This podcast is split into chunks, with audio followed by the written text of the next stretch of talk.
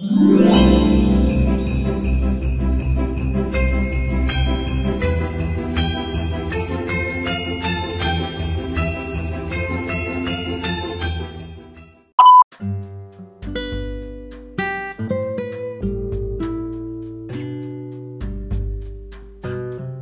Este su programa llega gracias a JLRC Music, música andina y variada.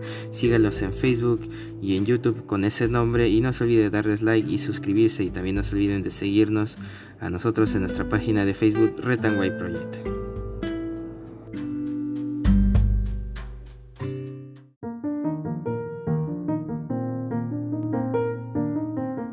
Muy buenas a todos, bienvenidos a este su programa White Project, temporada de fin de año. El día de hoy, 23 de diciembre del 2021, estas son las principales portadas de los diarios de nuestra nación. El diario de la República en portada fiscal Córdoba llamó terrorista a Castillo y se declaró pro. Los mensajes de magistrada que investiga caso de Pedro Perú y lidera diligencias en Palacio de Gobierno. Titular de la Fiscalía Anticorrupción mantiene una intensa actividad en Facebook. El 19 de julio, cuando el Jurado Nacional de Elecciones oficializó el triunfo del candidato de Perú Libre, escribió Habemos Terrucos. Al día siguiente, el 20 de julio, publicó ya empezaron a pedir la liberación por, el terrorista Aníbal Guzmán, así van a empezar comunistas terroristas, etc, etc.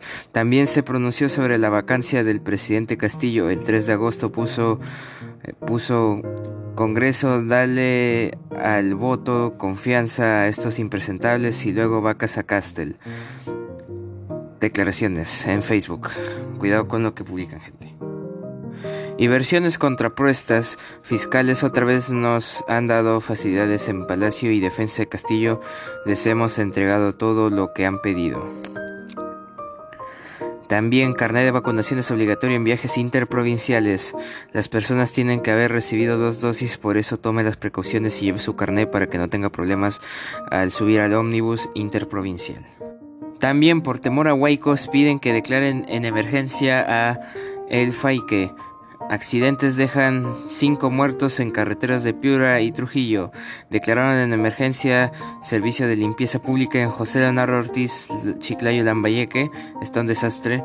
José Leonardo Ortiz, desde donde emitimos nuestro programa. También rescatan a extranjera de red de trata de personas y se incrementan los fallecidos y uso de camas UCI por COVID. En noviembre se registraba un deceso al día y en diciembre aumentó a tres diarios. Diario La República edición norte. El diario El Comercio en portada, Palacio vuelve a impedir que fiscales ingresen a Secretaría. Investigación abierta por la compra de 74 millones de dólares en biodiesel. Traba. Por segunda vez se negó el acceso al despacho de la Secretaría Presidencial y a documentación. Se adujo que había otra diligencia en curso referente al caso Provías.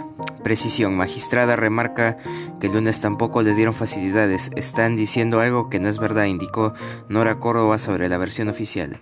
En maniobra en Petroperú se sustrajo página del cuaderno de visitas a la gerencia y desapareció el registro de los vehículos que ingresaron antes del 21 de octubre sospechoso, ¿no les parece? Y el Ejecutivo da un bochornoso espectáculo con la frustrada expulsión de 41 extranjeros. Al final, al final dejó libres a todos. Inaudito. Se intervino a migrantes el martes en varias operaciones policiales y se prevía que avión de la FAB los llevase a Venezuela. Viaje se canceló y ministros dieron explicaciones distintas.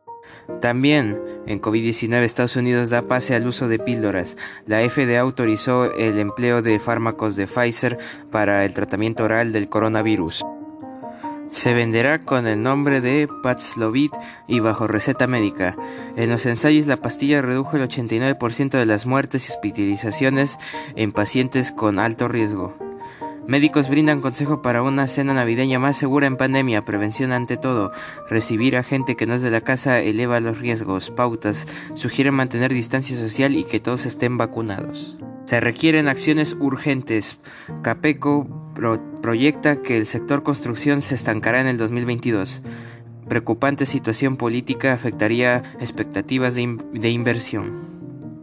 Plantea nivelación de lectura y matemáticas. Lo mejor que puede hacer cualquier gobierno es reabrir las escuelas. Jean Gond, directora regional de UNICEF para América Latina y el Caribe. Urgencia, abogada por educación presencial, pues los niños han sufrido efectos severos en su aprendizaje y desarrollo. Diario El Comercio. El diario de por su diario de deportes, bendito seas. La Padula estuvo en el Vaticano y le entregó al Papa Francisco la camiseta de la selección que usó en la Copa América. Las eliminatorias vuelven en enero y necesitamos a nuestro goleador iluminado. Amén, dice. Sanelato y Vivanco oficializados. Alianza anunció a sus jales. Ya tiene rival para la noche crema. La U enfrentará a Millonarios. Y también hoy día el especial año de Paolo en la página 7, la 10, Diario de Por. En otras portadas, el diario La Gestión Conflictos Sociales son preocupación extrema para el 81% de ejecutivos. El diario Perú 21 le vuelven a impedir acceso a la fiscalía. Castillo obstruye nuevamente el trabajo de la justicia. No quieren entregar la agenda presidencial que ocultará. Página 2, diario Perú 21. Más detalles de alias El Chiclayano. ¿Quién es el hacker de los dinámicos del centro? Página 6. Siete días solo para que vaya la Premier. Tregua poco efectiva en las bambas. Miserable, miserable pagará. Capturan a sujeto que secuestró a niña de 8 años. Página 15. Y dirigentes quisieron callar a la víctima. Denuncian violación sexual en local de Perú Libre en Arequipa. Página 16. Diario Perú 21. El diario El Correo en portada Fiscalía lo acusa de obstrucción. Pedro Castillo no permitió de fiscal que fiscales ingresen a secretaría de su despacho por caso Petro Perú. Magistrado Reinaldo Mina Abanto debió usar el protocolo de Palacio y señaló que igual que la diligencia del lunes pasado ayer el presidente no entregó la información requerida. Nora Córdoba, a cargo del caso, remitirá un informe a la Fiscalía de la Nación. Militante de Perú Libre acusa a congresista Jaime Quito de encubrir violación sexual. INS variante Omicron está en fase de transmisión comunitaria. Y la Padula le entrega al Papa una camiseta de la selección. Y bueno, un día como hoy, 23 de diciembre, es el centésimo quincuagésimo séptimo día del año del calendario gregoriano, el que todos conocemos. Y quedan solo 8 días, 8 días, 8 simples días que se van menos. Ya falta poco ya para que se vaya este año 2021. Y un día como hoy, en el año 1235, en el marco de la conquista cristiana de Córdoba, los soldados cristianos aprovechan la noche y trepan las murallas de la ciudad con ayuda de escaleras y vestidos con ropas árabes para dar comienzo al asedio. En el año 1524, en Valencia, la regente doña Germana de Foix concede el indulto a los peraires. En el año 1588, en el actual México, los españoles fundan Zacatecas. En el año 1788, en España, Carlos IV es proclamado rey. En 1901, en Filipinas, propone a Estados Unidos entablar negociaciones de paz. En el año 1907, en Suecia, Gustavo V es proclamado rey. En el año 1912 en Egipto se inaugura la presa de Asuán. En el año 1953 en Madrid, Pedro Lián Entralgo es nombrado académico de la Real Academia Española. En el año 1963 en el mar Árabe, en el mar Caribe, perdón, agentes de la CIA estadounidense hunden la lancha torpedera cubana LT-385. En 1967 en Roma el presidente estadounidense Lyndon B. Johnson es recibido por el Papa Pablo VI. En 1970 en Bolivia es liberado el escritor francés Regis Debray.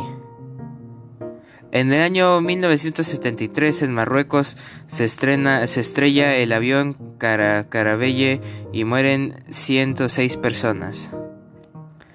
En el año 1985 en Pamplona la banda terrorista ETA asesina a Juan Altares, Atares, general de la Guardia Civil.